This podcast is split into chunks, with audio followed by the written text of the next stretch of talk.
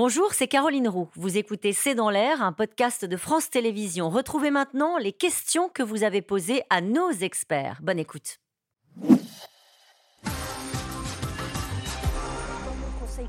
Et d'attendre le Conseil constitutionnel de Caroline Michel Bah, Allez-y, expliquez-nous pourquoi. Oui, parce que le, le, Conseil constitutionnel est, est, face à une question, c'est-à-dire euh, le, les trois euh, partis qui ont posé. Enfin, il y a le RN, il y a la NUPES et il y a les sénateurs socialistes, je crois, qui ont interrogé le Conseil constitutionnel sur un certain nombre de points de, qui ont déjà été évoqués ici de constitutionnalité euh, de la réforme. Et par ailleurs, il y a la question de, du référendum d'initiative partagée euh, qui peut venir, si euh, le processus est en cours, euh, tamponner l'application de la loi. Ça pourrait, si le Conseil constitutionnel disait oui au, au, RIP, comme on dit, ça laisserait au fond un an voilà.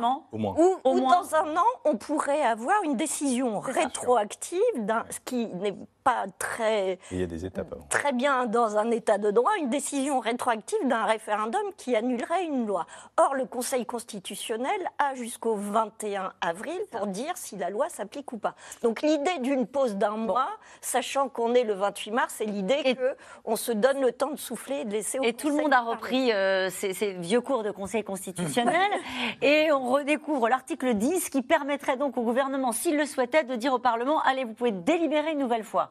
Bon, pour l'instant, ce n'est pas du tout l'intention de l'exécutif. Non, non, parce que si vous faites ça, il faut comprendre. Enfin, le problème sur ces ah, affaires-là, c'est qu'il faut essayer de, se placer à la, à la, place de, l'autre. Et, là, on ne peut pas euh, considérer comme une bonne idée de, de laisser, à penser, de laisser penser que on ouvre à nouveau, on donne du temps et on peut discuter. Si vous faites ça, ça sera un naufrage. Allez, une question de Patrick. Dans le Doubs, le gouvernement dit tendre la main mais refuse une, une médiation. Est-ce crédible euh, alors, j'ai été beaucoup étonnée que la médiation soit refusée aussi vite. Hein. On, a, vu dans d'autres temps, face à des propositions, euh, par exemple la taxation des superprofits l'été dernier, il y avait eu plusieurs semaines de flottement. Oui, pourquoi pas? Faut voir, on n'exclut rien, rien n'est tabou, tout est sur la table. Ce genre de phrase un peu euh, attrape tout. Euh, là, euh, en l'espace de deux heures, l'idée était enterrée mm. par, par le gouvernement. pour autant, est-ce qu'il avait le choix? Pas vraiment. un président de la République qui dirait je ne peux plus discuter avec les syndicats en direct et j'ai besoin d'un tiers de confiance, c'est reconnaître qu'en réalité, il, est, il est déjà empêché. Il n'y avait pas d'autre issue possible. Une question d'Adrien dans le Doubs. Le nombre de manifestants diminue-t-il à cause des violences? On en parlait tout à l'heure. À votre avis, ça joue? C'est une hypothèse. C'est une, euh, des, euh, une des hypothèses qu'effectivement, il y a, euh, compte tenu de l'inquiétude des manifestants, bah, il y a quand même une diminution de leur présence sur la voie publique. Une question de Serge dans le Val d'Oise. Beaucoup de Black Blocs sont identifiés et arrêtés, mais ils sont relâchés. Pourquoi?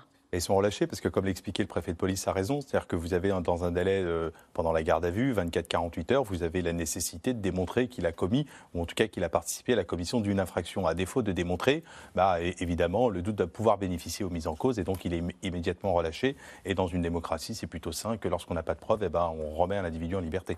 Les Black Blocs ne servent-ils pas Macron en décrédibilisant les vastes mouvements de protestation qui se déroulent dans le calme? C'est une crainte qu'on peut avoir, évidemment, y compris pour tous les manifestants euh, qui ont euh, euh, manifesté, pris sur leur temps de travail, porté une sur parole apaisante, pris sur leur salaire, et de voir leur mouvement, leur, leur parole politique balayée par les images extrêmement spectaculaires des violences. Mais il y, a aussi les politiques, quand même, ceux qui sont élus, n'ont pas à tenir le langage qu'il leur arrive de tenir dans des moments pareils, un langage surexcité, un langage invitant euh, à en découdre, non pas physiquement, mais un vocabulaire euh, trop. Vous pensez à la France insoumise Oui, trop dur, trop. Euh, bon, censure populaire, ça va, on comprend l'idée.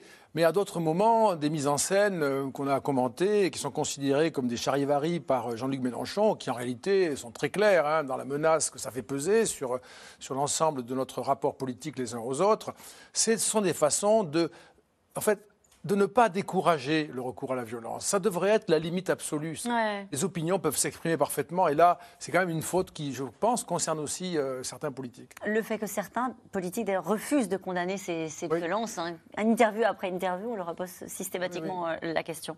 Euh, Dominique Donlin, si les syndicats perdent leur combat, la rue risque-t-elle de prendre le relais?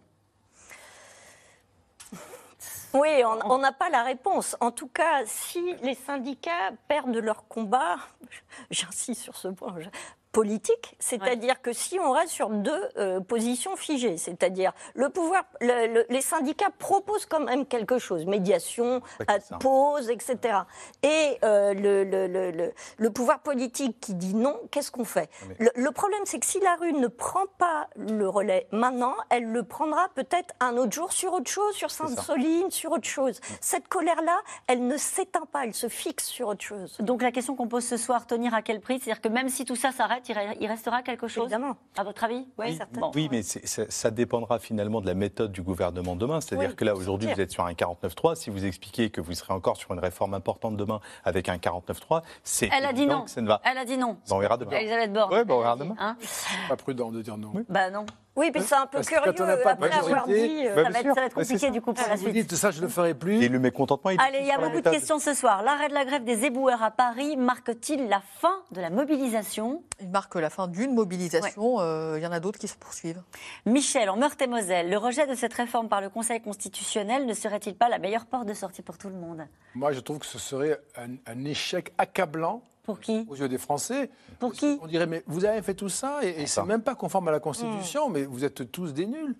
Euh, ceux qui étaient pour, ceux qui étaient contre, parce que vous ne vous l'avez pas remarqué plus tôt. Vous, enfin voilà, c'est une espèce d'effondrement euh, de l'ensemble. C'est une hypothèse crédible ou pas? Alors moi, ça, il y a de la technique dedans que je ne maîtrise pas. D'accord. Bon. Euh, apparemment, c'est possible puisqu'il y a un recours, donc je suppose qu'ils n'ont pas fait. ça. Allez, le dialogue social est-il rompu jusqu'en 2027 pas forcément avec euh, le gouvernement, puisqu'il y a toujours la possibilité pour Emmanuel Macron de tenter autre chose, de nommer un nouveau gouvernement avec une nouvelle feuille de route. Avec Emmanuel Macron, retisser des liens distendus depuis euh, pas euh, un an, mais depuis six ans, ça va être compliqué. Cette question pour finir d'Alain, les déplacements du président et des membres du gouvernement ne seront-ils pas très difficiles jusqu'à la fin du quinquennat, Neila Latrousse Pas forcément, parce qu'encore une fois, il peut y avoir une issue politique qui euh, ramène de l'apaisement euh, et qui permet au ministre de retourner sur le terrain sereinement. Merci à vous tous. Et nous, on se retrouve demain dès 17h30 pour un nouveau C'est dans l'air. Belle soirée.